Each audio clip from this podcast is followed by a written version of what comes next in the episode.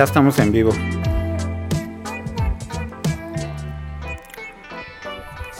Hola. Aiko no tiene mucha voz el día de hoy, que digamos. Pero, No. pero hará su mejor esfuerzo. Hi. ¿Qué hay de nuevo? Ya estoy viendo que ya se están conectando ahí en YouTube. Perdón, pero tuiteamos la dirección incorrecta, ¿no? Eh, sí. Y más bien creo que no habíamos actualizado el, el key del stream. Entonces los estamos mandando al limbo. Sí. Pero bueno, ahorita ya, ya fue el bueno, el verdadero y el único. ¿Cómo estás? Está bostezando. Tengo algo de sueño. Pero dormiste un buen. Tengo mucho sueño porque anoche no dormí. Sí, ya sé. Bueno, ¿cómo están en el chat? ¿Qué hay? ¿Qué dicen? ¿Qué cuentan? ¿Qué tal su semana? La semana pasada no hubo podcast. Sí, la semana pasada no hicimos, pero la idea es seguir haciéndolo los miércoles en la nochecita. Y hay algunas noticias que les queremos compartir. El primero es que ya el canal de YouTube se llama youtube.com diagonal podcast, así que denle subscribe si nos están escuchando y denle like si nos están escuchando. Por favor, Em, ¿qué otra eh, noticia hay? este es el este es el canal ya bueno, el bueno buenísimo, finalísimo. Sí. Y la otra noticia es que también ya tenemos Twitter. Ajá. Es twitter.com diagonal convini podcast o arroba convini podcast. También. Y la última noticia es que ya tenemos también distribución en plataformas de podcasting, o sea, en audio. Y a partir de, yo creo que como en una hora, porque de hecho ya le di distribute, eh, lo van a poder encontrar ya en todas sus plataformas de podcasting favoritas. ¡Yay! Clap, clap, clap, apláusele. O sea, por ejemplo, Spotify, Apple Podcast, Google Podcast, lo que quieran. En donde sea que escuchen sus podcasts, ahí van a poder encontrar Convini Podcast. Para que si se lo pierden, pues lo escuchen de nuevo. O si prefieren escucharlo solo en sonido, Ajá. ¿no? Si no lo escuchan en vivo aquí en YouTube, pues ya se pueden suscribir en una de estas plataformas de podcasting y ya lo pueden escuchar cuando quieran. Sí. Aparte no dura mucho. Lo estamos haciendo de una hora. Más o menos. Ajá. Igual algunos dan para más. Igual algunos si ustedes quieren que hablemos más de algún tema, dará para más. Pero ya iremos viendo poco a poco. Hoy Icon no, no, no, dice que no porque sigue bostezando. Tengo hambre. Dice Aldair Sánchez en, en el chat de YouTube, hola tíos. Hola. Oh, me llegó una notificación en mi Mac y eso fue lo que sonó, perdón. Oye, mm, ¿qué, mm, ¿qué hay de nuevo? ¿Qué pasó esta semana y más bien dos semanas desde que hicimos el último episodio? Am, yo casi no escucho podcast, pero empecé a escuchar uno de Harry Potter y está divertido. ¿Cuál es el que están leyendo en vivo el libro? Pues no, es de un chavo que nunca los leyó. Y entonces los está leyendo y tiene invitados y comentan como el libro. Pero él no sabe nada de nada más que unos spoilers que pues por ahí le han dado. y todo pues lo... se lo imagina, ¿no? Entonces ya pues los empieza a leer y cada semana tiene invitados que son como muy fans, muy Potterheads. Y, y les dice así que, güey, ¿qué pedo con esto? O sea... Y hay mucha gente que dice así como que ya no me acordaba que eso pasaba. Ajá. O dan su opinión. Está chido. Está divertido para... Oye, pero ¿no viste la noticia de que los, los actores de Harry Potter están leyendo los libros de Harry Potter? Ah, sí. Vi ¿Qué? que Daniel estaba leyendo uno. Me llegó... Me llegó la información por Pottermore, Ok. que es la página de Harry Potter. Ah. ¿Pottermore? Pottermore, ajá. ¿Pottermore?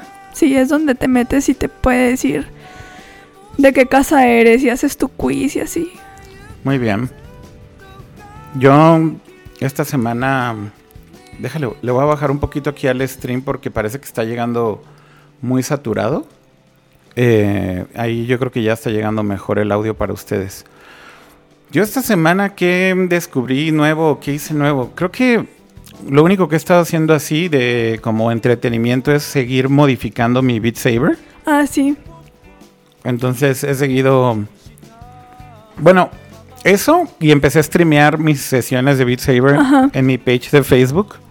¿Por qué en mi page de Facebook? Pues la verdad es que eh, viendo todas las plataformas, como que gaming para mí en YouTube se me hace como, meh, no, no es creo que para en vivo. Y luego Twitch, sinceramente a mí es creo que de las plataformas que menos me gusta para streamear. O sea, entiendo que está padre y que está de moda y que a mucha gente sí le gusta mucho y demás, pero a mí personalmente no me gusta la interfaz y el chat y así como que todo lo que está alrededor de Twitch no se me hace tan chido. Y la verdad es que Facebook le está echando ganas ahí con su eh, plataforma de streaming y mi page tiene ahí unos cuantos likes, entonces dije, bueno, ¿por qué no empiezo aquí? ¿Y cómo le está yendo? Pues es que apenas estoy cumpliendo con los requisitos mínimos para que me hagan partner. Ok. Que tienes que streamar una cierta cantidad de horas y ese tipo de cosas. Entonces apenas va empezando, pero si quieren ver ahí mis sesiones de, de porque estoy pensando en streamear principalmente VR. Ok. VR y de hecho AR. Yo creo que eso es principalmente lo que voy a hacer. Y tal vez también por ahí algunos juegos indies raros que tal vez no reciben mucha cobertura y así. Está chido. Entonces va a ser muy como especializado en algunas cosas no tan mainstream, pero eh, pues ahí está mi página de Facebook, que es facebook.com diagonal Akira Reiko. Cool. Pero fuera de eso, ha sido solo trabajo, trabajo remoto Mm, y ya. Bueno, ya lanzamos nuestra app. Ah, sí. Diles, diles. La debería de promocionar, ¿verdad? Sí, ¿por qué no? 10 pesos. Todavía está medio buguienta, pero acabamos de sacar una app que es de juegos de realidad aumentada junto con Snapchat. Y se llama Arcade. Arcade Games. Mm, Pero abreviado así ARKD Games. sí. Arcade Games.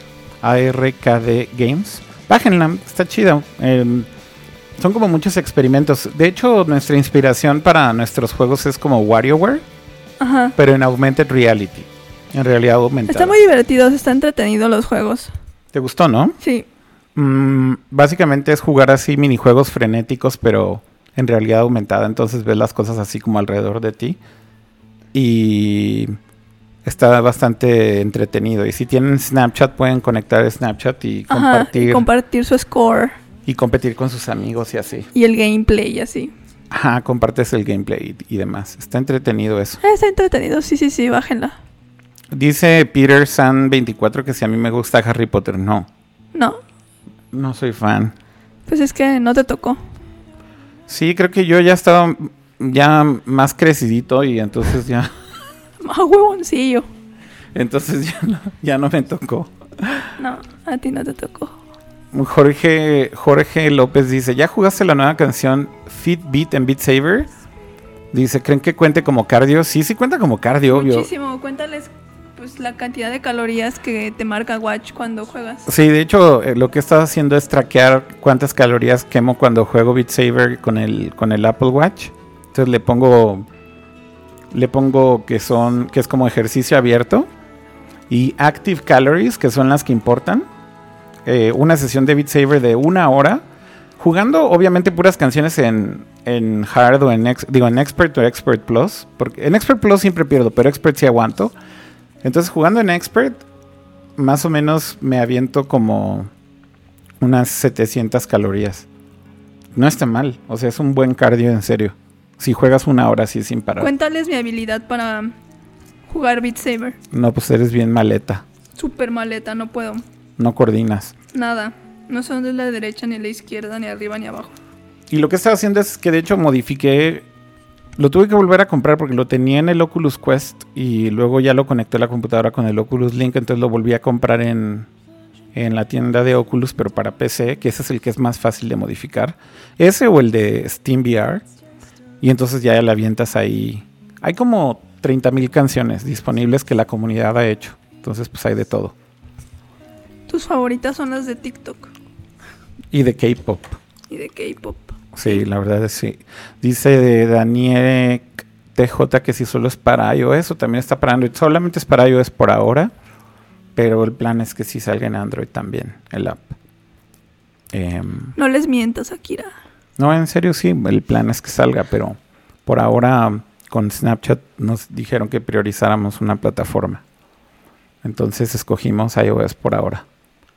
Este, ponemos una rola y luego regresamos con el tema, entre comillas, del día de hoy. Con el tema principal que Sí, es... para que vayan dejando como sus preguntas o algo así, que es pues más o menos cómo se trabaja en Japón. Digo, el disclaimer de todos estos temas que platicamos de Japón creo que son como que no es una regla. Creo que tú tuviste una experiencia muy diferente a la mía y, y no a todo mundo nos pasa lo mismo, ¿no? Entonces es como desde nuestro punto de vista y lo que nosotros pasamos. O sea, también no es como que esto es la regla del trabajo en Japón, sino pues simplemente lo que nos tocó vivir a nosotros, ¿no? Pues sí, de hecho son experiencias personales y no necesariamente es la misma experiencia que todo el mundo ha tenido, pero también creo que podemos compartir la experiencia que otros amigos, por ejemplo, han tenido. Mira, Ah, también. Taro, ¿qué está haciendo? ¿Está haciendo yoga o qué? Sí. Ya, ya se sentó. Este, obviamente también la experiencia que nos han compartido, creo, amigos, importa, ¿no? Entonces es parte de lo que les podemos compartir. Y pues ya, eso es todo. A ver, vamos entonces ahorita con la primera canción de la noche, que de hecho es como medio meme de TikTok, pero también ya es como meme de Beat Saber, Ok. pe- pero está bien chida la canción. Se llama Omae Wamo. Ahí te va.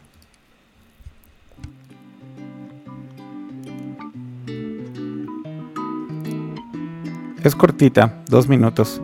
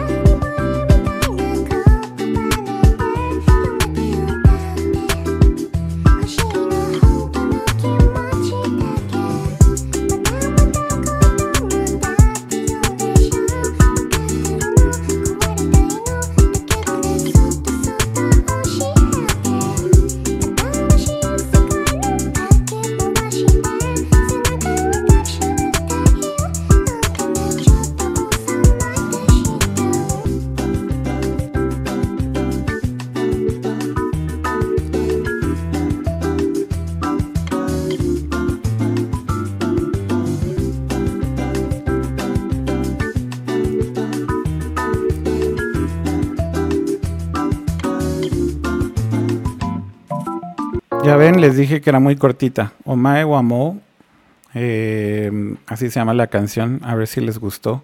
Ahí dejen sus comentarios en el chat. Y a ver, bueno, pues arráncate tú, Aiko. ¿Cómo, ¿Cómo crees que podríamos abordar el tema de trabajar en Japón? ¿Cómo empieza toda la odisea? Creo que empieza con la visa, ¿no? Mm, pues sí. Am, la verdad es que yo no sé cómo se aplicar por un trabajo en Japón. Ujú. Ni... Sé que son como procesos muy largos y son como unas temporadas muy específicas porque, por ejemplo, todo el mundo empieza a trabajar en abril. Ujú. Entonces, este... Sé, sé eso, pero a mí no me tocó. Porque a mí me contrataron como más directamente, o sea, yo no busqué el trabajo. Ujú. Más bien me dijeron que pues, sí quería trabajar para ellos. Y pues ni modo que de pendeja les dijera que no. Pero entonces como que el proceso normal en realidad tal vez es que... Me ha, me ha tocado saber que pues es como pues, buscar en, en agencias de chambas, como que es lo más seguro. Y como headhunters o cosas así que te posicionan y te buscan como un trabajo que vaya con tu perfil y así. Ujú. Y pues es aplicar a un proceso ahí medio largo de entrevistas y exámenes eh, y capacitaciones y todo eso, ¿no? Para lograr entrar como en abril. Pero creo que tienes que aplicar así literal como seis meses antes. Ok. Yo creo que también depende mucho del área de, de como conocimiento, ¿no? Porque lo que he notado yo, por ejemplo, sobre todo con ingenieros, Ajá. o sea, los que eh, a los que conozco cercanos que se han ido recientemente a Japón eh, y que básicamente están, pues, ¿cómo decirlo? Tratando de trabajar en algo de desarrollo de software o lo que sea. Ajá. Creo que en general hay muchas startups que lo que están buscando son ingenieros extranjeros porque es muy difícil encontrar ingenieros en Japón. Taro desapareció, quién sabe dónde se fue. Pero entonces justamente ese tipo de, compañías creo que son mucho más flexibles en cuanto a cómo te seleccionan, cómo te escogen para contratarte, etcétera, etcétera. Y además también como que no tienen estos estas fechas tan rigurosas de que tienes que entrar a trabajar, por ejemplo, a inicios de abril, que es como normalmente las compañías japonesas lo hacen. Eh, y pues bueno, el punto es eh, que si por ejemplo eres un ingeniero hoy en día es creo que mucho más sencillo que apliques inclusive tú directamente a las compañías porque como están más abiertas, insisto, a buscar talento internacional, a cada rato abren posiciones y, y, pues he visto que pueden aplicar fácilmente y todo el año están contratando, no se esperan hasta abril. Pero las, las compañías muy japonesas, muy tradicionales, sí hacen esto de empezar con el año fiscal, que es A mí, hacerte esperar hasta abril, ¿no? pues a mí ya me han tocado varios también amigos que se han ido y a startups y no, los hacen empezar en abril. En, en mi compañía no contrataban todo el año, era muy raro que alguien entrara como a como a mitad de año. Ujú. O sea, a pesar de que era una startup súper, o sea, a menos que fuera así como una emergencia de que se nos fue un ingeniero, pero pues es que tampoco pasa porque somos eres como súper leal a la empresa, entonces no te vas como a mitad, ¿sí sabes? Como que si aunque ya sabes que vas a renunciar, vas a renunciar como en una época en la que le da tiempo a la compañía de buscar a alguien para que entre en abril. Era lo que nos pasaba a nosotros en la oficina. Ya, entonces sí se tenían que esperar Ajá. forzosamente para... Te digo, que- a menos que fuera que alguien se tenía que regresar a su país o algo así, pues sí tenían que buscar en chinga, pues para cubrir la vacante, pero era como súper raro que alguien entrara como así, out of nowhere. Ya. Aquí, por ejemplo, en el chat están diciendo, Luis Gons dice, para empezar, si eres extranjero tienes que tener residencia o vivienda para el permiso para trabajar. Justamente por eso decía que creo que la primera parte de la Odisea empieza con el tema de la visa, ¿no? Porque, por ejemplo, cuando a ti te ofrecieron el trabajo, pues lo primero es que típicamente cuando te ofrecen trabajo y eres extranjero, te, te están ofreciendo también algo que se le llama como patrocinarte la visa, ¿no? Ajá, es como un sponsorship. O sea, esencialmente es que ellos van a ser el, o sea, tu empleador es el que va a hacer el papeleo, el trámite, pagarle al abogado, etcétera. O a lo mejor ellos lo hacen directamente. Que justamente son los que los lo, lo importante de todo esto es esencialmente que compruebes tú como empleado que una compañía japonesa te está llevando a trabajar a Japón. Y ahí es en donde entra un poco como pues la burocracia japonesa, ¿no? Porque es difícil conseguir una visa si no tienes como las calificaciones necesarias. Eh, y cuando digo calificaciones no me refiero a las calificaciones de la escuela y tu boleta de, de la primaria, sino más bien tu- tus skills, tus habilidades eh, personales o profesionales, mejor dicho. Entonces em, te dicen, a ver, nosotros te queremos contratar, entonces te vamos a, a sponsorear la visa Ajá. y te mm, piden un montón de papeles y básicamente el primer filtro es que ellos mandan esos papeles diciéndole al gobierno, oye, queremos contratar a ese extranjero y tienen que justificar por qué. Exacto. Entonces, por ejemplo, recuerdo que en tu caso era como un tema de especialización con e-commerce, marketing y cosas así. Ajá. Y, era Era básico y esencial mi trabajo. Pues es que era una compañía de e-commerce que estaba vendiendo al extranjero, entonces como que tenía mucho sentido, ¿no? Este, o sea, sí hay una justificación que tienen que probar las compañías de Ajá. por qué están contratando a un extranjero y no a un japonés.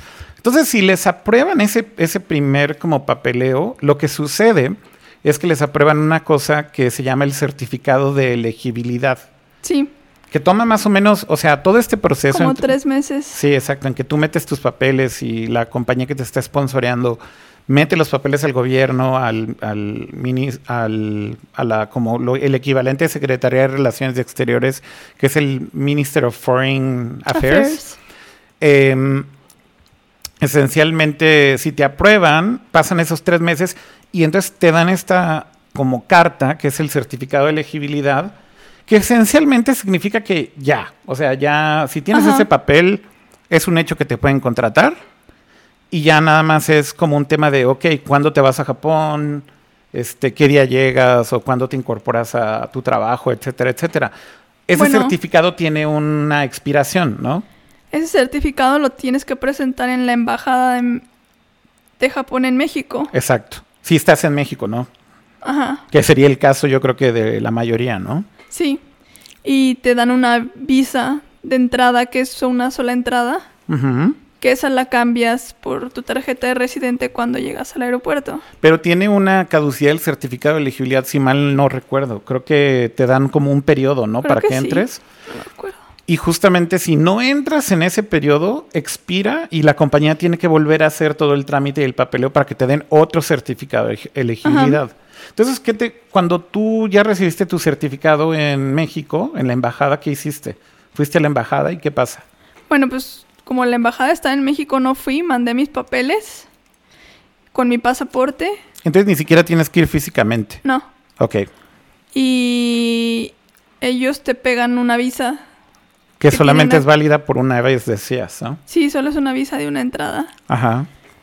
Y ya, pues con eso te trepas al avión y llegas a migración y les dices, vengo para quedarme. Y ahí mismo te imprimen tu tarjetita de residente. Que esa es la que vale oro, ¿no? Sí. Es tu, es tu ID en Japón. Sí. Tu, tu, La tienes que cargar. Pues tu IFE. tu certificado de residencia es una tarjetita. Bueno, no se llama certificado de residencia, ¿cómo se llama? Sí. Sí, certificado de residencia, Sí. pero es una tarjeta de identificación que tiene todos tus datos, ¿no? Trae Este, tus datos, fecha de nacimiento, nacionalidad, eh, a qué te dedicas. Y en la parte de atrás le imprimen tu domicilio. Bueno, pero en realidad cuando llegas y todavía no tienes casa, por ejemplo, ah, no, no. importa. Eso lo tienes que hacer en el. City Hall. Sí, supongamos que no has decidido todavía en dónde vas a vivir o llegas como a un eh, shared house o llegas a algún lugar como Temporal. temporal en lo que decides dónde vas a vivir.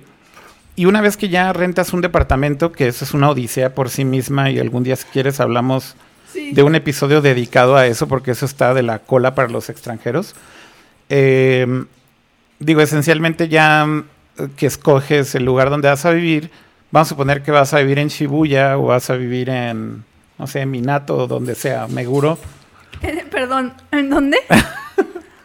en donde sea, en Ikebukuro, donde quieras, en Shinjuku también se vale. Obvio no. Hay, hay muchas regiones de Tokio y puedes, y puedes vivir en muchísimos lugares. Dependiendo de tu personalidad. Em, y de tu budget, por Ah, sí, supuesto.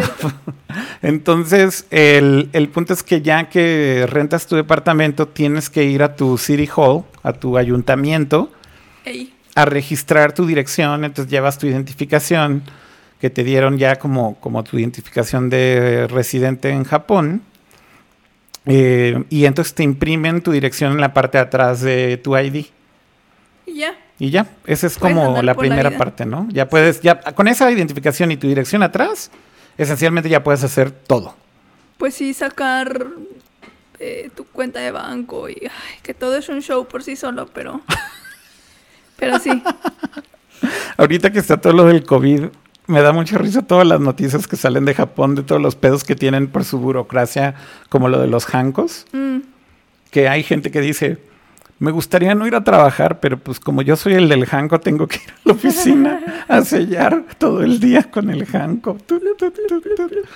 Eso, eso del hanco es un, es un desastre. Eh, Dicen que el link de, de, de Twitter está mal. Está diciendo ahí Jams Cari. Pero no, ya lo corregimos. Es que estaba mal y borramos el URL. A ver, déjame ver si, si, si es el correcto. Sí, sí, es, sí está abriendo. Ya el, el último que tuiteamos sí es. El anterior no era. Pero ya borré el tweet que estaba mal, perdónenme. Em, sí, o sea, el, el- el- ya una vez que tienes, digamos que esta identificación, ya eres un gaijin oficial en Japón. Ese es tu título oficial, ¿no? Sí, ya. Y como gaijin oficial, entonces ya puedes ir a, a sacar tu cuenta de banco, a sacar tu teléfono. Eso ya es otra cosa, estamos hablando de, del trabajo. Bueno, y entonces ya tienes tu, tu certificado, ya te dieron tu ID, ya escogiste dónde vivir y pues ya te presentas. Taro está haciendo un Shiba 500, ¿va? Por sí mismo. Eso que oyen de fondo, miren, le voy a poner, le voy a poner pausa aquí a la música de fondo. Taro, Aplacó. Taro. Creo que está haciendo un Shiba 500 ahí solito. Ah. ¿O cómo le dicen en español? La shibipioca. Ugh. Eso estará haciendo su Shiba 500.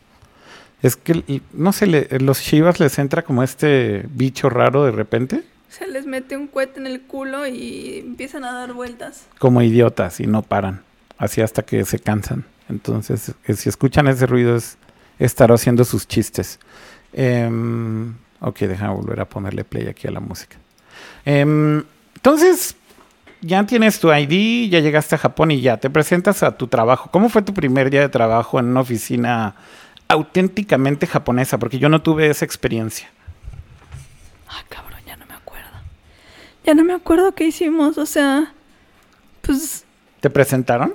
sí, Y entonces tuviste que hacer el Hajime Mashite y así Pues Doso sí. Yoroshiku y hacer reverencia de 90 grados. sí, Todo. todo el show. Y- Y, así de que, ay, me voy a esforzar mucho. Ajá, el Gambari Masu y así. Sí, sí, sí, todo. Y luego ya. Me asignaron mi lugar y Ajá. luego me fueron presentando por todas las mesas. A una mesa por mesa, sí. Es que acuérdate que como que en cada área había un team diferente, así los ingenieros, los diseñadores, Ajá. Este, los de marketing y así, customer support. Entonces mi jefe me llevó por todas las mesas así de que, ah, este es Psycho y a partir del día de hoy va a estar en el equipo, que no sé qué, y apóyenla y si necesita algo y etcétera. Entonces era el Hajime Mashita en todas las mesas y el Y el- gracias por y el su- aceptarme, claro. Ya. Ya vino Taro con nosotros. Ya, ya se cansó. Oye, y después de que ya te presentaron, ¿cómo fue tu primer día de trabajo? Ah, pues me dieron mi computadora. Pero notaste como algo distinto en tu primer día de trabajo. O, o- a ver, mejor empieza a contar así como de las cosas raras que empezaste a ver en tu trabajo, así de, órale, esto sí es Japón. Pues más bien eres que Taru no. Eran cosas muy graciosas que yo fui notando los las primeras semanas de que como yo era como la gallín mayor, no me pedían muchas cosas. Como tú eras la gallín mayor, ¿no te pedía muchas cosas? Ajá, O sea, ¿cómo que para eras que no la fuera a regar. ¿Cómo que eras la gallín mayor? Pues es que había más gallines, pero sabían más cosas. Como lo del té.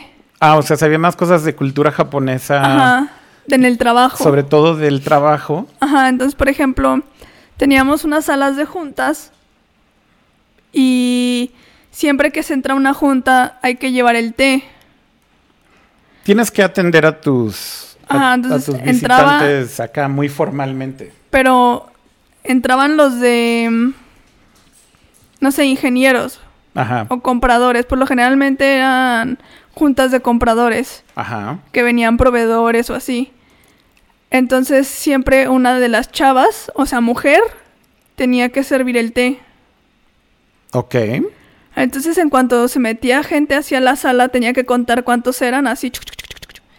Y se tenía que parar a la cocina a hacer los 10 test. y galletitas y o café o lo que fuera. Sí, es, eso al final del día se resume muy fácil. Japón es un país ultramachista. Ajá, nunca sea, le pedían ultra- eso a un hombre. Ultra es, pero súper mega ultra machista. Entonces, por ejemplo, es como, si eres mujer, tienes que hacer todas esas cosas en la oficina, ¿no? Ajá, pero por ejemplo, algo curioso era que yo era la que estaba más cerca de la sala de juntas, Ajá. pero aún así nunca me lo pedían a mí porque Porque no sabías cómo hacerlo. no, porque es Porque muy tiene una específico, forma. así de que tienes que llegarles por el lado derecho y Mira, de entrada, seguro ni te explicaron eso y después lo fuiste notando, pero hay un orden en cómo se sientan las personas sí, claro, en la no, mesa. No, no. Es más, una hay un junta. orden para acomodarte en el elevador, dependiendo de tu jerarquía. Correcto. En el taxi, cuando tomas un taxi con tus compañeros de trabajo, hay una jerarquía dentro del taxi que debes de seguir. No es como que, a ver, yo me siento adelante y ya. No, no, no. O sea, de hecho el patrón ni siquiera puede ir adelante porque pues si hay un accidente, Ajá. pues no, El él el tiene que ir atrás del conductor. Atrás del conductor. Sí. Ajá. Entonces, pues con lo del té era el mismo, tenías que saber a quién empezarle a servir y que si tenía su libreta del lado derecho le tienes que servir el té del lado izquierdo y ese tipo de cosas. De hecho, creo que la regla es que los visitantes tienen que estar apuntando si hay Hacia una ventana cer- más cerca de la puerta. Ajá. O sea, si eh, vamos a suponer que la mesa está en cualquier orden, no importa, pero estás un lado de la mesa está más cerca de la puerta de entrada, ¿no? De la sala de juntas. Entonces quiere decir que de ese lado se sientan los sí, visitantes. sí. Si tienes una ventana, tienen que estar viendo ellos hacia la ventana y tú tienes que como como host tienes que dar la espalda a la ventana. Sí. Y luego también está el orden de todas las personas. Entonces, sí, justo, llega una chavita, sí, o sea, ¿Qué cual- pedo? ¿Qué- ¿Quiere té? y, y entonces le, empie- le empieza a servir té a todos. Pero ¿te hay una forma- Pero te imaginas yo así, ¿qué pedo? ¿Té? ¿Cuántos? Pero hay una forma, aparte, súper específica de servir el té y, No, y luego aparte, o haces sea, reverencia cuando entras. Desde que entras es así como que tocas dos veces así de tuk tuk. Le haces así, así. dos Y- veces nada más. Ajá. Y haces el sumimasen y entonces entras con el tecito y lo vas sirviendo y le haces reverencia chiquita a cada uno. Ay. Y aparte tiene un orden de cómo le vas sirviendo Sí, no, a todos. No, yo lo hubiera cagado, entonces por eso eso era lo que yo notaba. Que nunca me pedían, o sea, era como, yay, porque nunca me pedían hacer esas cosas. Ajá. Era como, no, no, no, a Aiko no, ay. Era como, no, a Aiko no le pidan porque, pues, qué tal que la caga, ¿no? Entonces, pues, por un lado yo era muy feliz porque no, no me lo pedían, entonces no me daban esa ventana a equivocarme. Hubiera sido muy vergonzoso. Ya. O luego, creo que la primera vez que tuvimos visitas, Ajá. pues tenías que ir al elevador a despedirte. Entonces, yo así de que, ¿qué pedo? ¿Ya acabamos la junta? Y tú ni sabías, y tú ni sabías eso tampoco. Entonces así todo así que no, no, Aiko, tenemos que ir al elevador a despedirnos. Entonces se meten todos hacia el elevador. Más bien tú dejas que ellos salgan primero. Sí, sí, sí. Tú te vas atrás de ellos y tienes que llevarlos hasta el pinche elevador de tu edificio. Entonces ya se ponen ellos de frente, tú de frente a ellos, les haces reverencia hasta que el elevador se va. Casi, casi dejas de hacer reverencia cuando ya se fueron. Esencialmente tienes que hacer así ya un como arigato gozaimashita y así hacer la, La reverencia. la reverencia de 90 grados. Hasta que se va el elevador. Todos al mismo tiempo y, y más bien tu jefe es el que guía. O sea, Sí, tu sí, jefe es el primero que dice el, el agradecerles y los demás nada más lo siguen con la reverencia, Pero ¿no? pues imagínate, yo así que ya se acabó la junta. Nos vemos, panda. Yo ya me voy a mi escritorio. Entonces sí que no, no, tenemos que ir al elevador. Ajá. Y yo, oh shit, oh shit.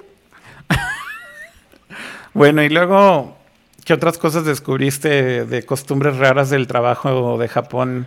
Algo que me gustaba mucho, si ya no costumbre rara, algo que me gustaba mucho es que teníamos como una esquinita Ajá. donde dos veces a la semana un señorcito iba a dejar snacks. Teníamos un refrigeradorcito Eso es muy común. y un snacks corner. Ajá. Entonces iba un señorcito y, y llevaba papitas, galletitas y así, ¿no? La tía Rosa, el- galletas príncipe, de usual. Ajá. Y té, monsters, um, agua, whatever, para no tener que salir al combini. Ajá. Total que tenía una alcancía al lado. Ah, eso es muy interesante.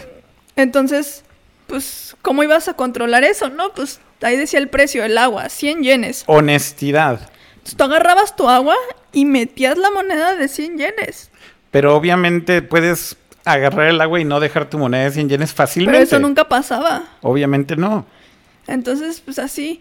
De hecho, lo que yo O sea, no es una máquina, es así nada más como Ajá, que... un refri, Ay, tú lo abres. Tú lo abres Sacas y, tu agua o tu monster. y o tu té. típicamente ponen una alcancía Ajá. chiquita ahí Nomás arriba. te pedían que, pues, obviamente lo metieras cambio, ¿no? O sea, si costaba 100 yenes, pues metieras los 100 yenes porque como estaba cerrado con llave, pues no podías agarrar cambio. Claro. Entonces, por ejemplo, a veces lo que yo hacía era que el lunes metía una moneda de 500, Ajá. entonces ya tenía ahí como mi crédito de 5 aguas o de 5 tés. Si no traía o sea, pa- cambio. pagabas por adelantado. Sí, a huevo, pero, pero pagaba. Ok. Entonces así mucha gente le hacía así, metía mil yenes y ya sabía, se iba descontando ahí de su crédito. Ok. Y sí, literal, llegaba el, el señorcito el miércoles Ajá. y agarraba la alcancía y sacaba cuentas y ahí estaba el dinero que tenía que estar. Tal cual. Sí, claro, ni un yen más ni un yen menos. Completito. Sí, sí, sí. Eso era algo Literal. que me gustaba mucho porque pues era muy honesto. Luego, no sé, otra, el, el trabajo en equipo era como muy buena onda. Haz de cuenta que en el Convini Ujú. de repente tenían este como colaboraciones así con Pokémon o Rilakuma o ese tipo de cosas como que te regalaban cosas para el hogar, Ajá. como jarras o platos o vasos.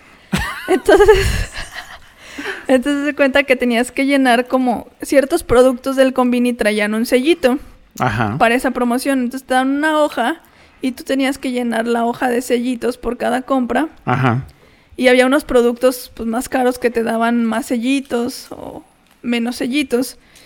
Entonces yo quería así a huevo mis cosas de Rilakuma para la cocina. Y pues no comía tanto en el convini porque pues tú sabes que por mis riñones pues casi no comía afuera. Y yo así que, ah, jamás voy a llenar la hoja. Entonces teníamos Slack. Y que se me ocurre poner así de que, "O- oigan, si alguien va al convini y compra productos que traigan el sellito de Rilakuma, pues me puede dejar mis sellitos.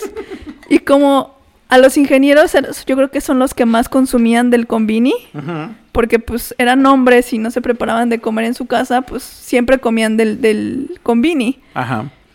Pero los ingenieros y yo, pues ellos eran muy tímidos.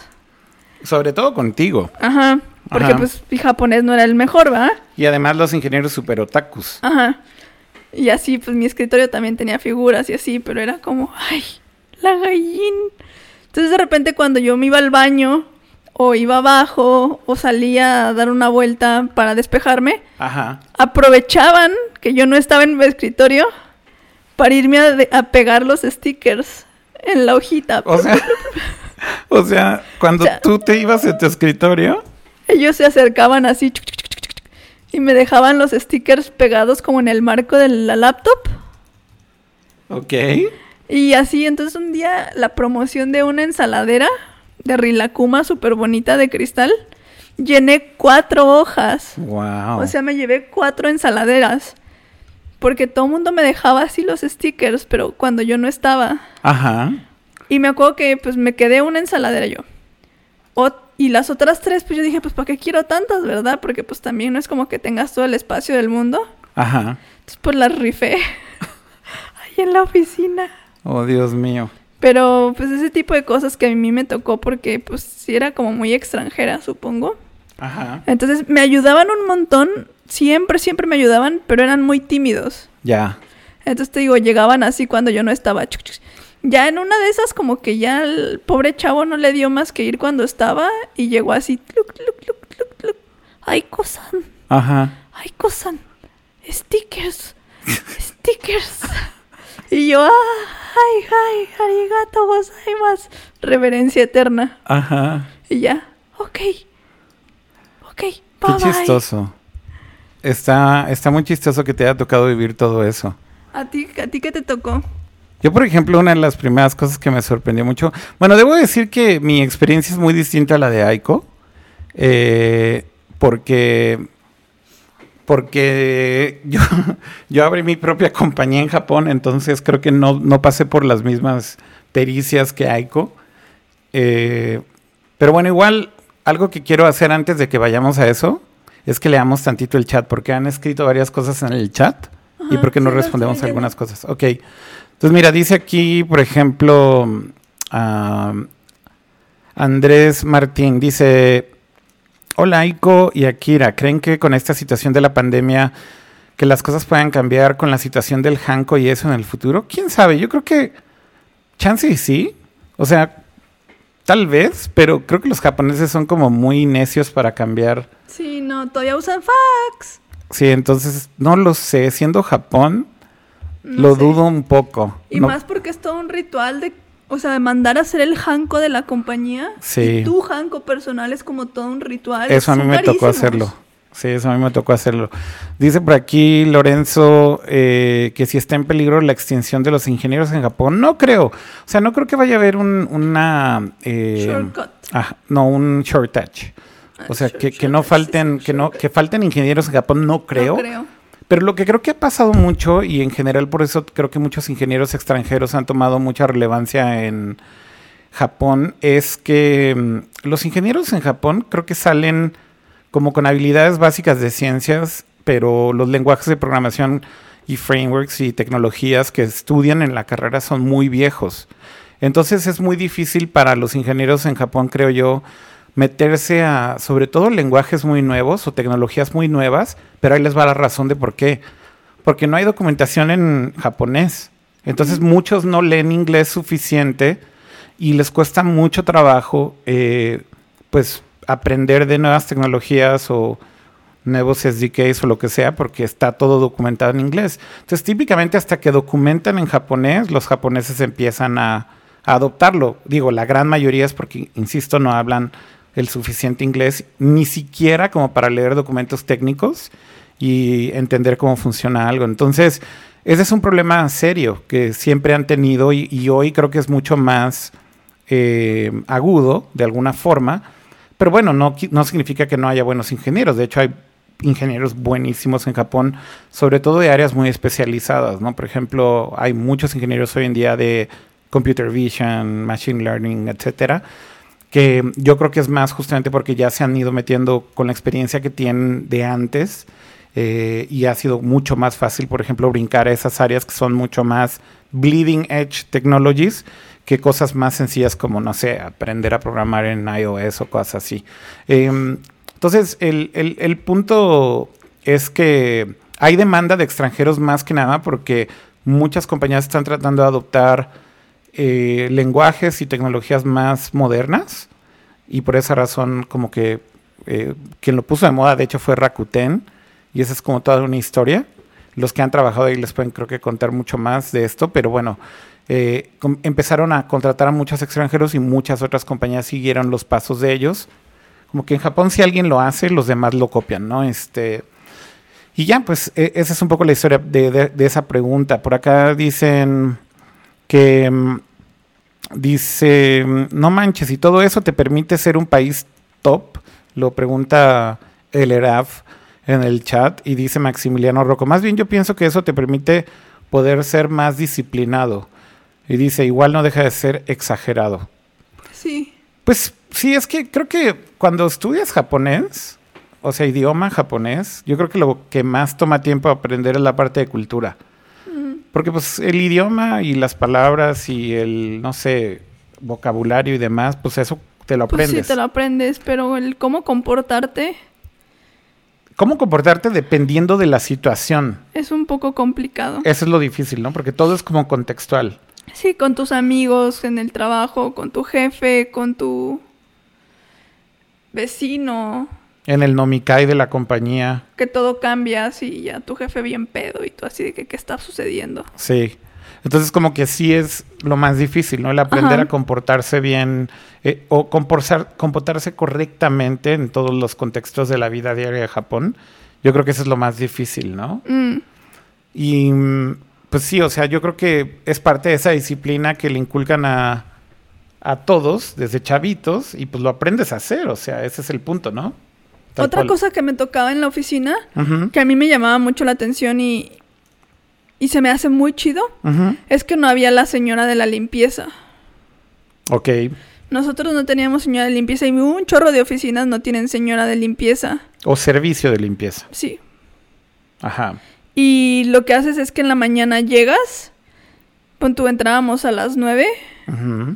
entonces este, a las nueve alguien tocaba así una campanita, tilín, tilín, tilín, o sea, literal una campanita. Ajá. Entonces ya sabías que era, porque hay gente que llegaba antes de las nueve o whatever, ¿no? A Ok. acomodar o lo que sea. Ok. Tocaban la campanita y rotaban cada mes como los teams, así que el team A saca el, la basura, el team B lava los baños, el team C vacía los botes de basura al, al bote de basura grande que van a bajar los del team A. Todos limpian su escritorio.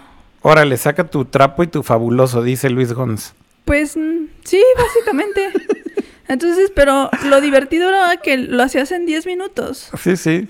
O sea, no te tomaba más de 10 minutos, la Entre oficina todos. quedaba limpio, ajá, o el team de aspiraba y ya se quedaba limpia la oficina.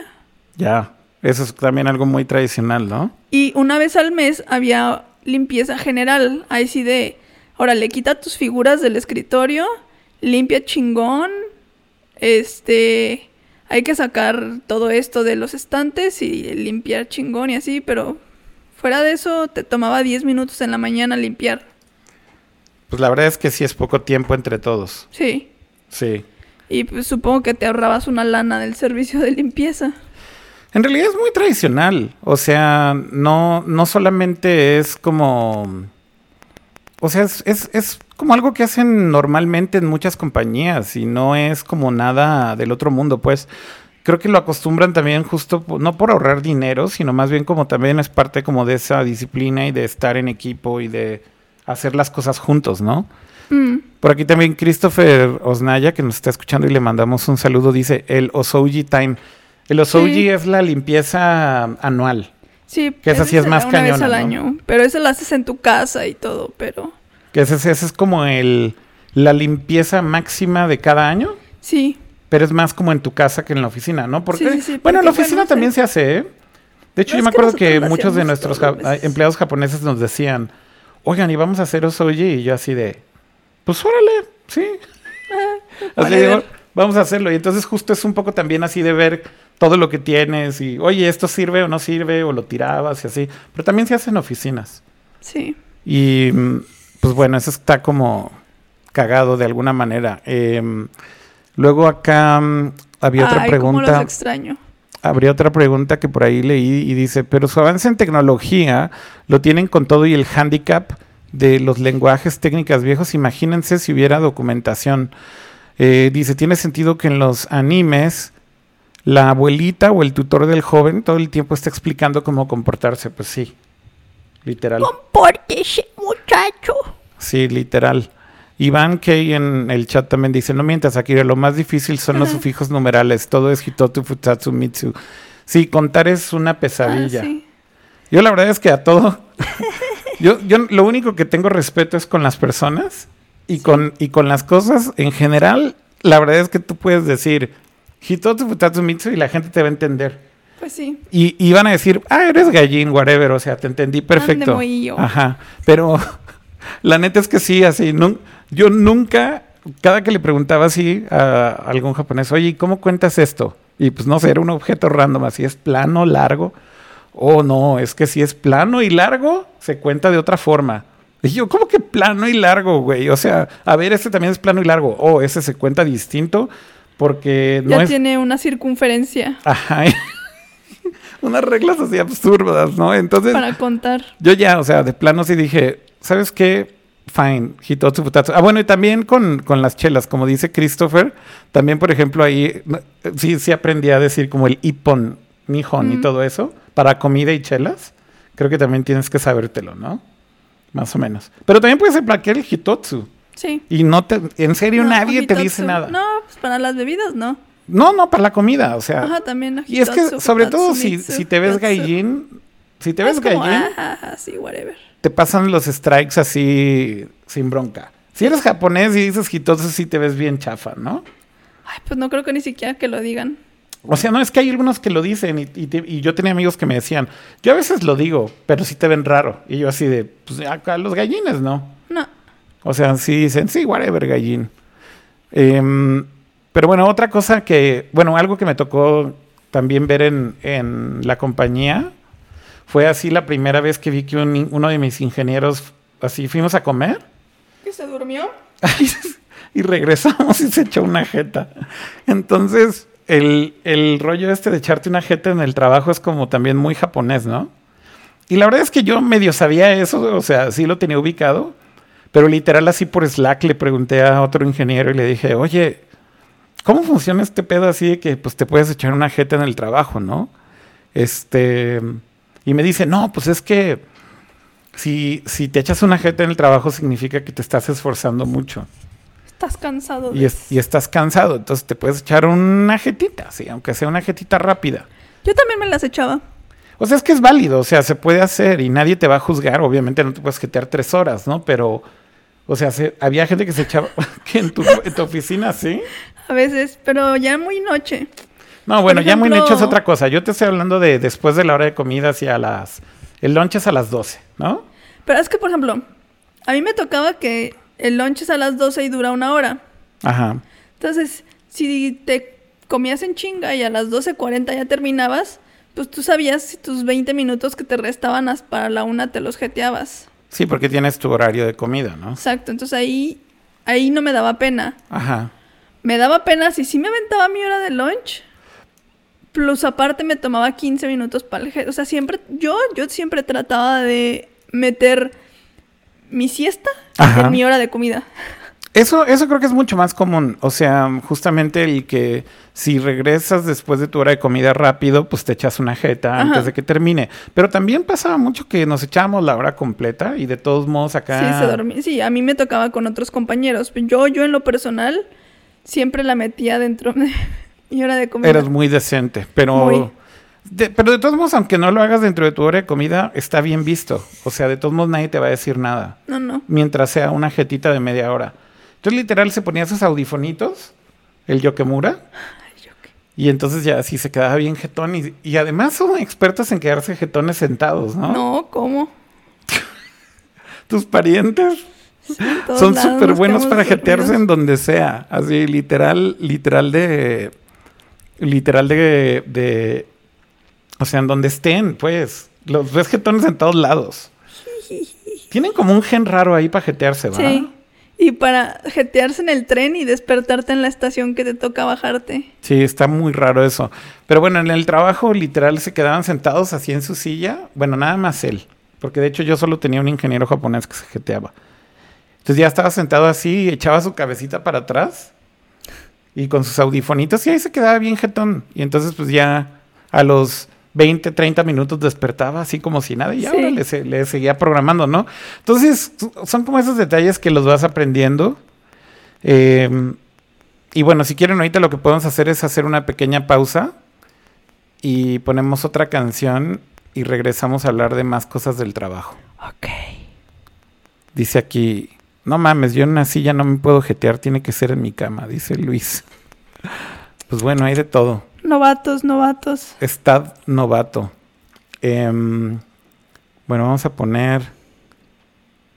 Creo que vamos a poner esto de Izumi Makura. ¿Te late Izumi Makura? No sé de qué hablas. A ver, a ver si les gusta.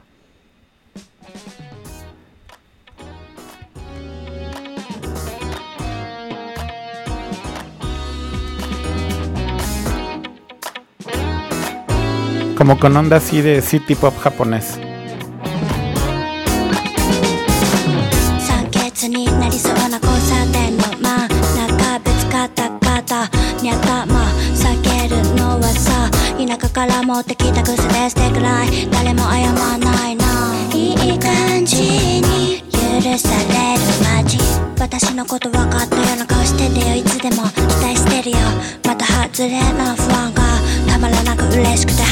なってか染まる夕焼けそれもいいけね。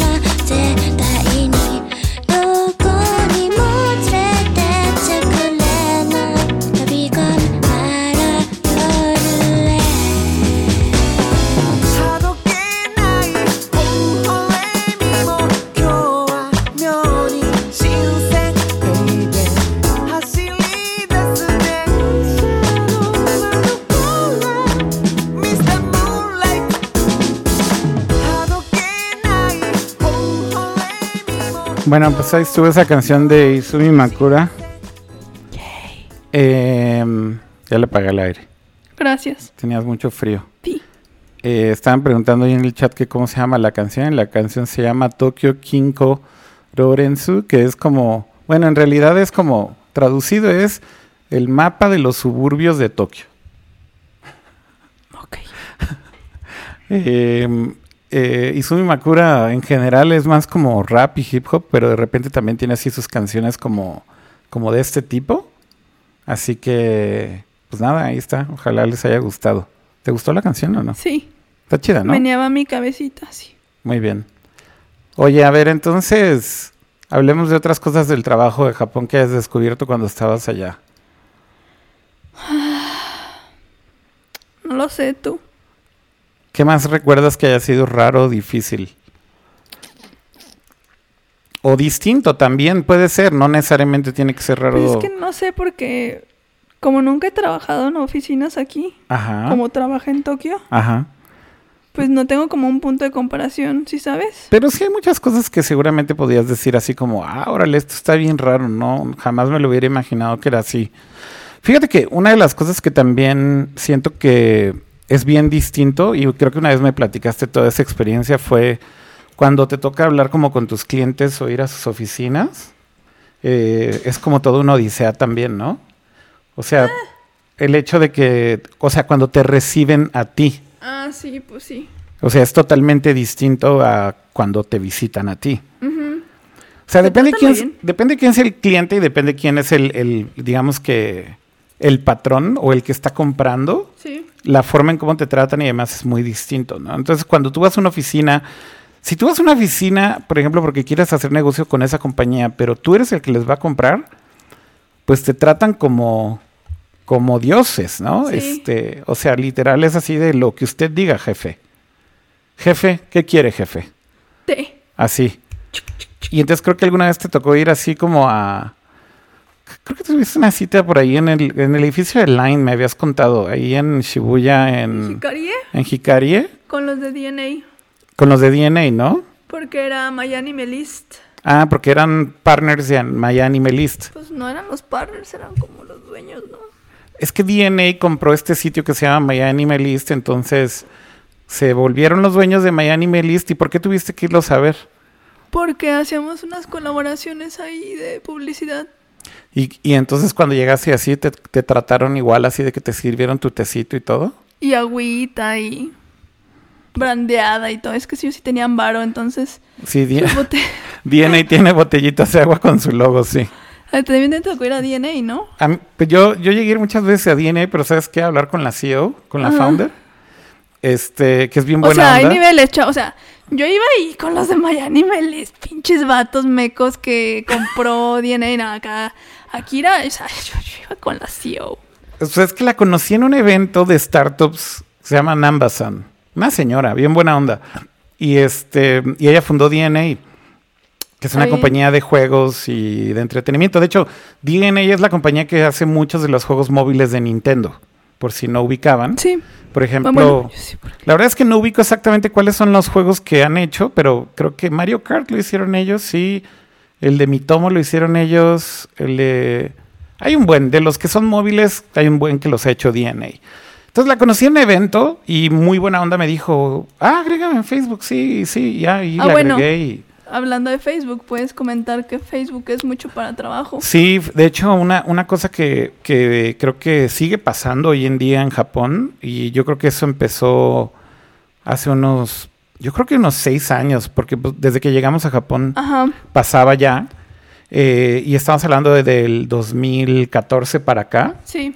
eh, pues como que los japoneses se agarraron a esta ondita de que Facebook es para trabajo, ¿no? Entonces, así como el LinkedIn, pero de Japón, como no existe, pues entonces lo usaban en Facebook. Entonces, literal, el conocer a una persona de negocios era que en automático te agregaran en Facebook, ¿no? O sea, era así como hasta cortesía el agregarte en Facebook. Terminaba el intercambio de tarjetas, que por cierto, ahorita podemos hablar de eso, este, del, del Meishi, y, y entonces luego, luego te decían, oye, te puedo agregar en Facebook, y pues ya ahí conectaban y usas Messenger para hablar de negocios, tal cual. Sí. De hecho, yo hoy en día todavía uso Messenger nada más para eso, casi, o sea, Sí, para hablar con tus coworkers o de o negocios. gente de pues, sí. negocios, exactamente. Entonces, bueno, literal así, te agrego a Facebook, ¿no? Y entonces le dije yo también ahí a ambas, oye, mucho gusto, ¿te puedo agregar a Facebook? Sí, sí, agrégame, agrégame, y ahí seguimos en contacto. Entonces, de repente le mandé un mensaje por Messenger y le dije, oigan, Amazon, queremos enseñarle lo que estamos haciendo. Ah, ven a mi oficina. Entonces, Chu, no sabes la experiencia, lo cañona que estuvo. Porque, pues, imagínate que llegas a la oficina de DNA, ¿no? Hay todo gaijin. Y tienen su lobby ahí en Hikari en el Sí. piso como 20 o 30, algo así. Entonces hay una como recepción que no es todavía dentro de las oficinas, es la recepción del edificio. Y literal, pues así llegas y pues, yo doy, a- tienes que dar tu tarjeta de presentación, que por cierto todo lo de las tarjetas de presentación es un show en Japón. Es extremadamente importante tener siempre tarjetas de presentación para una junta, ¿no? Entonces llego al edificio, doy mi tarjeta y ya me dicen, ah, sí, sí, ¿a quién viene a visitar? Y yo así, Nambasan. Y cuando dije Nambasan, hasta le cambió la cara a la señorita, así de, oh, oh, oh, así, y se puso bien nerviosa. Pero luego todavía yo le empiezo a hablar en inglés, así para molestarla. Y entonces me dice, este, tiene una cita en japonés y le digo, ah, no entiendo, perdón, este, y le digo en inglés, I don't understand, what was that? Y entonces se queda toda blanca y así no sabía qué decir, me dice, appointment? Y le digo, sí, appointment con Amazon. Y entonces en chinga habla por teléfono y así, y dice, ah, sí, sí, pase, pase, pero ahí te va. Yo jamás había visto que pasara esto, pero se sale de su escritorio ¿Y te llevó al elevador? y me llevó al elevador. Y, y ella se metió a apret- apretarle el botón del piso. Ok. O sea, no me dijo ni siquiera dónde iba. Nada más fue así como, sígueme, aquí está tu badge. Entonces ya pasé por los gates y me estaba esperando ahí atrás. Y entonces le digo, ah, gracias, sí, ahí sí, ahí nos vemos, ¿no? Y no, no, no, no, yo, yo lo acompaño. Y entonces fue caminando conmigo, se abrió el elevador, metió su manita, puso el, el piso y me hizo reverencia así de 90 grados. Y yo, wow. Así no. Nunca me había pasado algo así de extraño, pero la verdad es que sí es como bien distinto cómo te tratan dependiendo de quién eres, a quién vas a ver o qué Sí, estás sí. haciendo o qué tipo de negocio, lo que sea, es bien distinto todo, ¿no? Y pues ya llego al lobby y lo mismo, ¿no? Pues me siento ahí y doy mi tarjeta otra vez. ¿Y a quién vienes? Nambasan. Ah, sí, sí, sí. Pero como que ya les habían avisado. Y me dijo, siéntese ahí, este, y, y ahorita viene por usted. Entonces, pues ya de hecho salió Nambasan Entonces, así. si Nambasan está igualado. ¿Eh? Está igualado. Pues que le ni que Nambasama o qué, pues, pues, Pues le- sí. pues no, porque yo la estoy viendo así como de tú a tú, o sea, pues es así de vengo a visitarte, pero pues no es como que ya fuera a hacer acá el gran negocio o algo así. Entonces, bueno, al final ya sale acá Nambasan y entonces en cuanto me ve así de me, me empieza a saludar y empieza a hablar en inglés, porque habla inglés perfecto, ¿no? Y entonces empezamos a hablar en inglés y ya todo, y ya, pues todos se quedaron así. De hecho, todos los que estaban ahí en el lobby como que se nos quedaron viendo así de, órale, ¿y este, Y este mugroso ahí con su mochila, Ajá. porque viene a verla, ¿no? Con su mochila del pípila. Ajá, y entonces pues ya ahí entramos a un meeting room enorme y le empecé a enseñar todo lo que hacíamos y demás. Y justo hablamos de los juegos de Nintendo y de otras cosas, así estuvo muy padre la junta. Y de ahí como que mantenemos comunicación de repente y es buena onda. Este, pero justo me di cuenta, insisto, que también cuando tú vas a ver a alguien que es muy importante, te tratan de una forma muy distinta, ¿no? Parte de todo ese show. Sí. Y lo de los Meishis también, a ver, por ejemplo, cuenta eso que, que es, un, es un desmadre Las tarjetas. de presentación, que es parte de la cultura del trabajo en Japón muy importante. Siempre tienes que traer tu tarjeta, trae tus datos, luego la compañía. El mío traía pues mi información en inglés y en japonés. Darlas y recibirlas tiene su forma. Sí, Es complicado. sí, es muy complicado. Eh, tienes que aprender a hacerlo correctamente para no verte como un idiota Ey, y aprender que con tu mano derecha la das, con tu mano izquierda recibes la de ellos al mismo tiempo. Hay como un ritmo, te tienes que presentar con todos. Si en una junta entraron 10 personas, por decir algo que a mí me pa- me pasó, creo que te conté esa vez, de, Sí. de Hermes sí. con Dentsu y, y Rhizomatics. Era una junta de esas típicas japonesas, Chu, que Dentsu manda como a 20 personas que no hacen nada, que nada más están ahí sentadas ahí este, echando la hueva y sin hacer nada, tomando notas según ellos. Ajá. Pero el cliente era Hermes, Hermetan. ¿Ok? Hermetan. Ajá, el cliente era Hermes. Y estábamos trabajando nosotros una cosa de realidad aumentada con Rhizomatics, que eran... Lanzamiento. era el director como creativo de todo el evento. Ajá. Y nos dijo, van a tener que venir a una de las juntas y hablar con el cliente. Y yo, ah, cool, no hay bronca, pues ahí vamos. Entonces fuimos a Noari y yo y llegamos y entonces fue literal así de lo mismo, ¿no? Pues llegamos y, ah, pues ¿a ¿con quién viene? No, pues con tal. Y, y yo dije, Saito-san de Rhizomatics. Y dice, pero, pero de Hermes, ¿con quién? Y le texté así, así, "Chic, ¿a quién digo que vamos a ver? Y me dijo el nombre como de la country manager de Hermes, ¿no? Entonces, pues ya les, les digo, ah, pues con esta persona. Y entonces ya también igual así se supercuadran. Y nos llevan al meeting room y había literal como unas 25 personas. Yo creo que de esas 25, unas 14 eran de Dentsu. Claro. Y- Y, 20 sin hacer nada. O sea, no, 14 de Dentsu, pon tú unas 3 de Hermes, otros 3 de Rhizomatics y nosotros. Ajá. De, y de Dentsu solamente había dos personas sentadas en el escritorio, en, en el meeting room. Todos los demás estaban alrededor, Ajá, en sus sillas. en sus sillas ahí como en la esquina, con sus compus. Y literal fue así como, pues yo llego y digo, madre, es que le vamos a tener que dar tarjetas a todos o qué. Y entonces, de hecho, pues le doy obviamente primero a la de Hermes o a los de Hermes y me presento. Obviamente los de Rhizomatics, ¿no? Y luego le digo así, che, le doy a todos y hizo.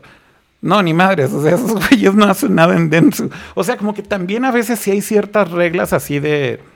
O sea, esos güeyes son unas, unos fantasmas, o sea, solamente le tuvimos que dar como a dos personas de Densu que estaban sentadas en el escritorio. Entonces, si estás sentado en, el en, en la mesa de la junta, tienes que darles tarjeta. Si eres un colado que está ahí como nada más escuchando y por cualquier razón que las agencias de Japón, sobre todo Densu y Hakuhodo, hacen eso, son, unas, son unos donadies, son unos, me- unos cero a la izquierda, no existen. O sea, es una... Así literal están ahí nada más como unos fantasmas. Entonces me dijo Zichi, no, no, no, no, nada más a ellos. Y ya, entonces yo no sabía eso tampoco, ¿no? Pero literal es hora nalga, como está diciendo ahí Lorenzo en el chat. Sí, pues sí. Literal nada más van a calentar el asiento Y hacer bulla ahí. y hacer bulla como de que están trabajando un chingo y te mandan un chingo de gente. A media junta, literal, cuatro de esos días que estaban ahí alrededor estaban jetones. Jetones. Y, y nadie decía nada. O sea, no- es normal, pues. O sea, ahí están jetones sin hacer No, a absolutamente mí nunca me nada. tocó juntas con tanta persona. ¿No? No, A mí sí muchas. no, no. Y la neta sí era así como muy cagado ver como estas cosas también de, de, de, de cómo mandan a mucha gente nada más de relleno por... Impresionar. Por, impresionar, es- exactamente. A veces también llegué a a juntas donde te- literal te digo, ponían como a cinco personas atrás y ahí estaban, para escuchar o para lo que sea, pero no son nadie. Y no opinan, no nada. Tú estás hablando con una persona o dos personas y cinco ahí agregados culturales que están sentados en la esquina. A lo mejor, no sé, también lo hacen como para entrenarlos tal vez. Pues puede ser. Pero en el caso de las agencias, solamente es como para justificar lo que te están cobrando realmente. O sea, sí son unas lacras. Es- eso es real dicho por, por mis amigos de allá, pues. Ajá. Que les decía, güey, ¿por qué mandan a tanta gente? Y dice, pues para justificar sus fees. Y impresionar Ahí al te, cliente, te ¿no? mandamos 20. Güey, ahí, ahí tenías ahí a 20 personas sentadas, güey, al servicio de lo que quisieras. Y literal, esos son los güeyes a los que les dice, ve por unas cocas al convini, güey.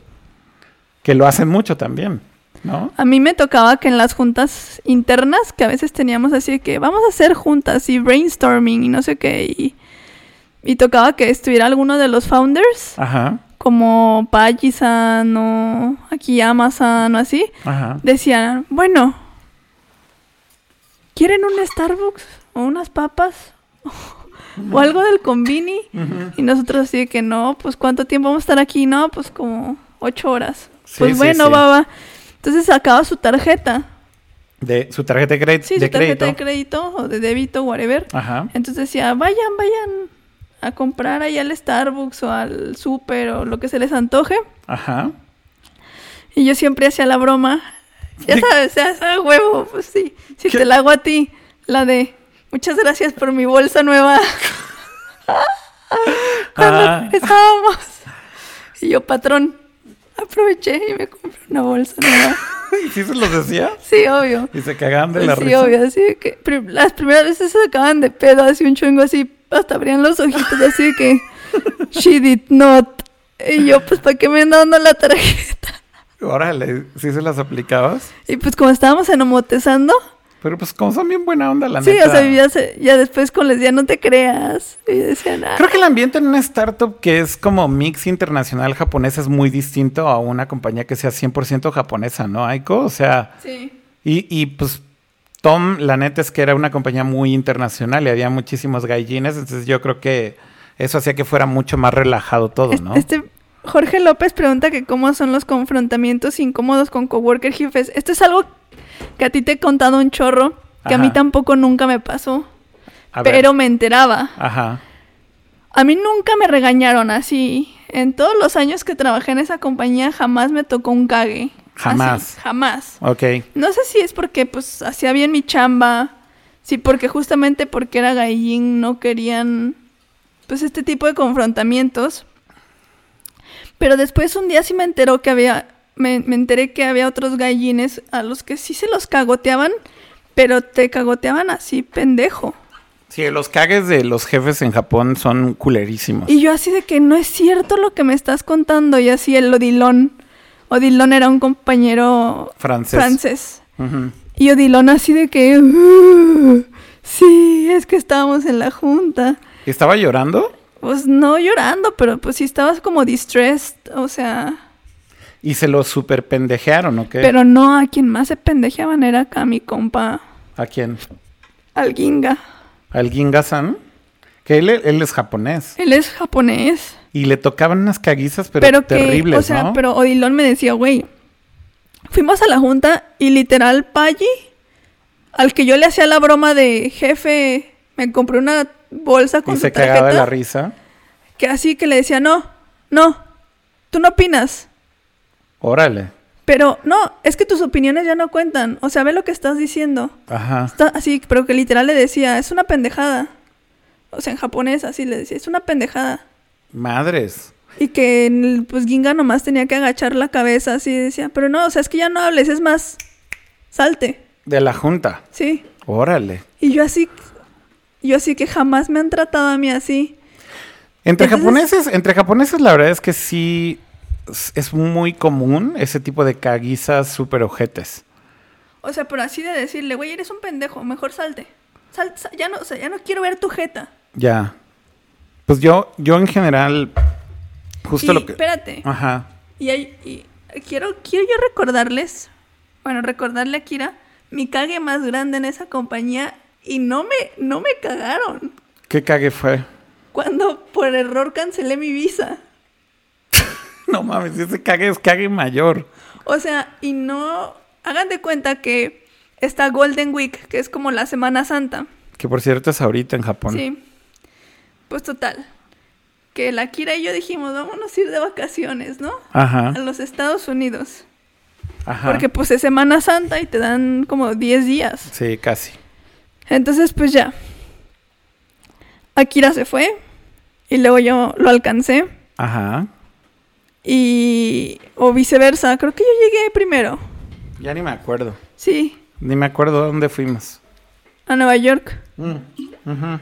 Entonces era la primera vez que yo salía del país. Yo me fui a Nueva York porque tenía unas citas y te Ajá. dije, pues ya ahí nos quedamos de vacaciones. Entonces era la primera vez que yo salía del país. Y yo no sabía que tenías que pasar un proceso como Especial de salir de del salir. país. Donde dices, oigan, voy a salir del país, pero voy a regresar en 10 días. Pues solamente me voy de vacaciones. Y tienes que llenar una formita. Ajá. Yo no tenía ni pinche idea porque nunca había salido. Entonces, de repente llego a migración y me dicen, ¿va a salir? Sí. Ah, ok. ¿Puede firmar aquí? Sí.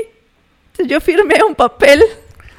Pero firmaste un papel porque ni siquiera llevaste la forma. No, no, no. Pues como yo no llevaba la forma de que iba a regresar, asumieron que no iba a regresar. No manches. Entonces me dijeron, bueno, firme aquí. Y yo, "Ah, ok. Firmé. Pues yo dije, pues eh, firmas de salida, whatever, ¿no? Ajá. Como pues tu forma que, que llenas en el aeropuerto cuando vas a Estados Unidos. Sí, sí. Total que de repente nada más me ponen así, agarran mi tarjeta de la visa, bueno, de la Residence Card, Ajá. y le, le dan el punch, Te la perforaron. me la cancelan. Y yo dije, órale, a lo mejor cada que sales te Ya- la perforan, No ¿no? manches. Whatever. Total que Llegaste a Estados, Estados Unidos. Unidos, sin pedos. Y creo que me pues, contaste, ¿no? Y te dije, oye, perforaron mi tarjeta. Y tú así que no. Creo que eso no está bien. Entonces yo le mandé mensaje al de recursos humanos y le dije, oiga, me pasó esto. Y entonces yo creo que el güey estaba que se picaba los ojos así de que, ¿qué hizo esa estúpida? Ajá. Entonces me dice, no, ya te la cancelaron. Y yo, ¿cómo? Me dice, no, pues sí, mira, no hay pedo. ¿Cuándo regresas? Y yo, no, pues como en cinco días. Bueno, lo bueno es que como eres mexicana, puedes entrar como turista. Sí, tienes seis meses. Entonces, pues entras y pues vemos qué pedo, ¿no? Regreso. Y yo así y de hecho, llorando en el aeropuerto. Y de hecho, cuando regresamos, pues justo lo que te dije es, mira, cuando regresas hay dos filas. Hay una fila que es como la de turistas, que es la de color verde. Está la fila de los japoneses Sí, sí, sí. y hay una fila que es color naranja, que es de permit holders o extranjeros con, Con permiso. con permiso. Entonces, de hecho, esa fila típicamente está vacía. Entonces, literal, digo, ahí es en donde te formas cuando regresas a Japón. bueno, yo Y entonces- llorándoles. Y entonces, pues yo ya me metí por la naranja y ahí tuve que entrar por la verde y volver a entrar como turista. Y ya. ya yo- llegaste a la oficina y, ¿y ¿qué hiciste? Y yo así que, pues, esta es mi tarjetita y tiene un hoyito. Y entonces aquí ya más así que, no, no, no, no, tú no te preocupes, mira, es que tú no sabías. Pero espérate, El CEO. Bueno, el CFO. un, un founder. Ajá. Yo tenía un viaje de la compañía a Los Ángeles Para Anime Expo. para Anime Expo. Y tú habías organizado todo el pinche evento. Yo había organizado todo el evento y me dijeron, pero la mala noticia es que no vas a poder ir a Los Ángeles porque probablemente no te den otra vez la visa en el tiempo. Ajá. Porque como hablamos al principio te tardan tres meses. Sí. Y yo así "Ay", llorando, pero no voy a poder trabajar en tres meses. La renta. y ya así que no, no, no, sí puedes venir a trabajar y no sé qué, bla, bla, bla. En teoría no. En teoría no, pero pues no me iban a dejar sin dinero, ¿va? Ajá. No, ese era, hubiera sido un cague Para un japonés, sea, mayor. para un japonés se lo hubieran mega zurrado. Si Jinga hubiera hecho esa estupidez, Se lo madrean. sí, Le dan mal, así. desapes. Y a mí, no, no, no, te preocupes. Y volvieron a aplicar todo el proceso de la visa. Y pues, ¿cuánto tiempo tardó todo ese relajo en que te arreglaran tu... Ah, como un mes. Y ya fue más rápido. ¿Y no tuviste que salir del país? No, O sea, ahí ya te reemplazaron tu... visa ahí en corto. Ajá. Y tardó como un mes. Me la dieron. Y lo chido fue que ahora me la dieron por tres años. En lugar de uno, ¿no? En lugar de uno. Te la yo, extendieron más. Ajá. Sí, por lo menos tuvo un upside. Sí. Toda pero- esa historia trágica. Pero esa vez sí, yo creo que sí era motivo de sape cañón. Chale. Dice aquí, el era, si hay tema físico en esos confrontamientos. Yo, Mm. yo he sabido que sí les dan de zapes. Sí, así como de... Ajá, un zape así en, en la junta sí se los dan. Pero sobre todo así como el jefe ya muy culero, ¿no? Sí. O sea, sí, sí he escuchado historias así de que se los zapean. Pues como en la película esta, ¿te acuerdas? Una, la de la armadora de carros. Ah, una que es así como de los ochentas, Sí. bien vieja, ¿no? Con este... El que la hace de Batman. ¿Con quién? ¿Val Kilmer? No, el otro. ¿Qué Batman? Es que es muy vieja y no me acuerdo cuál es. Birdman. Ah, este. Ay, sí, Birdman. Ok, ¿cómo se llama? Olvidé su Yo nombre. también. Ok, ya sé que Batman hablas. Sí, este. Michael Keaton. Michael Keaton, sí, exacto. Es una Ah, ah. película como de unos Como japoneses que van a abrir una planta de coches a Estados Unidos, Es ¿no? como una planta de coches que está quebrando en Estados Unidos Ajá, y los japoneses la compran muy barata sí, para hacer sus carros, sí. pero, pero se ve que la- los japoneses pues sí los, se los apean y así. Ah, sí, sí, ahí se Al ve que... es- principio de la película. Sí, se ve que se están sapeando a unos, Sí, ¿no? sí, sí, así. y- y- De hecho, también en las escuelas Ah, sí. es común que los profesores también les den desapes a los niños, sobre todo ya como en secundaria y prepa. Sí, pero también como en medios punks. Sí, o sea, cuando ya son alumnos así muy, muy ojetes, sí, los profesores sí les dan de, de madras a Sí. veces o un reglazo en la jeta sí, o algo así. En la cabeza, pues más bien un zape o algo así. Sí. O sea, tampoco es extremo. Ahí también sí sé porque Odilon era maestro en una primaria así como bien de bajos recursos Ajá. y decía que pues sí, Que sí pasaba. sí. O sea, que tuvo que darle dos, tres zapes a gente. Él no en particular porque pues era como profesor de inglés, entonces Ah, era ya. como me, Pero que sí llegó a pero ver. que otros profesores pues sí, Que sí llegó a pasar. sí. Pues yo sé que en trabajos también pasa. O sea, que sí terminan sapeándote acá por hacer alguna pendejada. Cha- Pero bueno, pues esas son algunas historias de trabajar en Japón. Sí. Buenas y malas. La verdad es que yo extraño mucho mi trabajo, extraño mucho a mis compañeros. Si quieren que hablemos como una segunda parte de trabajar en Ajá. Japón, podemos hacer otro episodio de trabajando Sin en Japón. pedos. Sí, pues, todavía hay mucho que contar. Y también les podría contar yo como el ángulo de lo que es abrir una compañía en Japón. Uh, Que eso sí fue una odisea. Orgullosamente puedo decir que he abierto compañías en tres países en el mundo.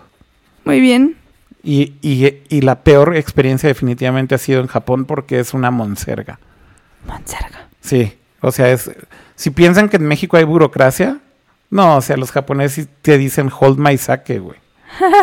O sea, no, no, no hay más burocracia que en Japón. No, no, no, no, no. O sea, de- tener una compañía en Japón es de las cosas más absurdas que he hecho. Yo creo que, yo creo que al final sí terminé como arrepintiéndome, ¿sabes? O sea, ¿Ya no la tienes?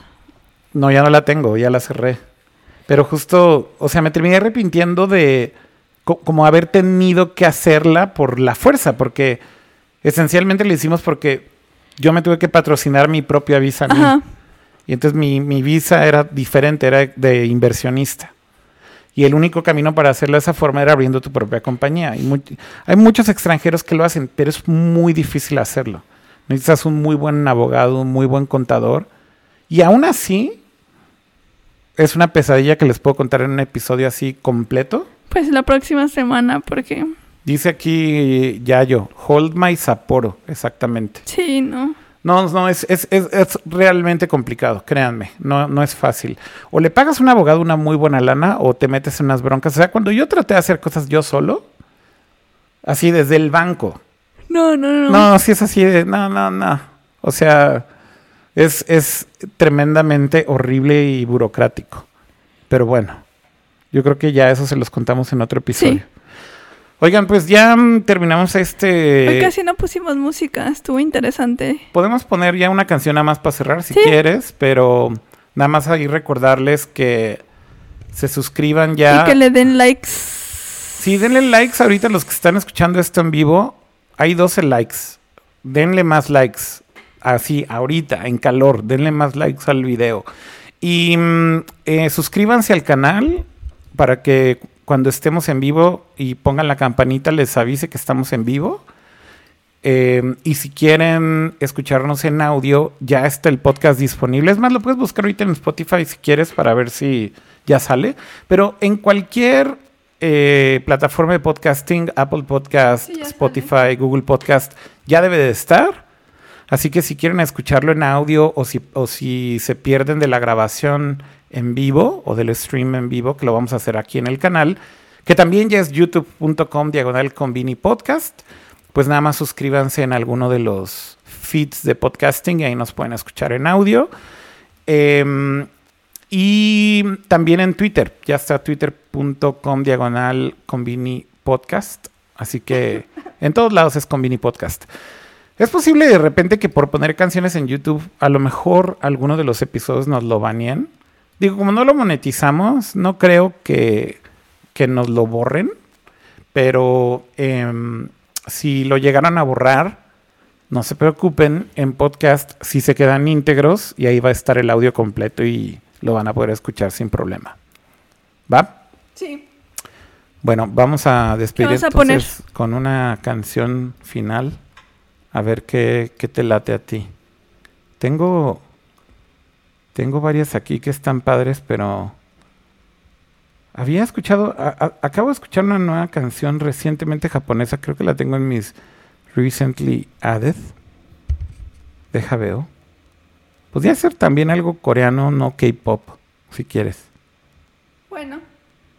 que me gusta mucho ahorita un re- un- un- una canción de Yaeji, que es una coreana que vive ahora ya en el Gabacho.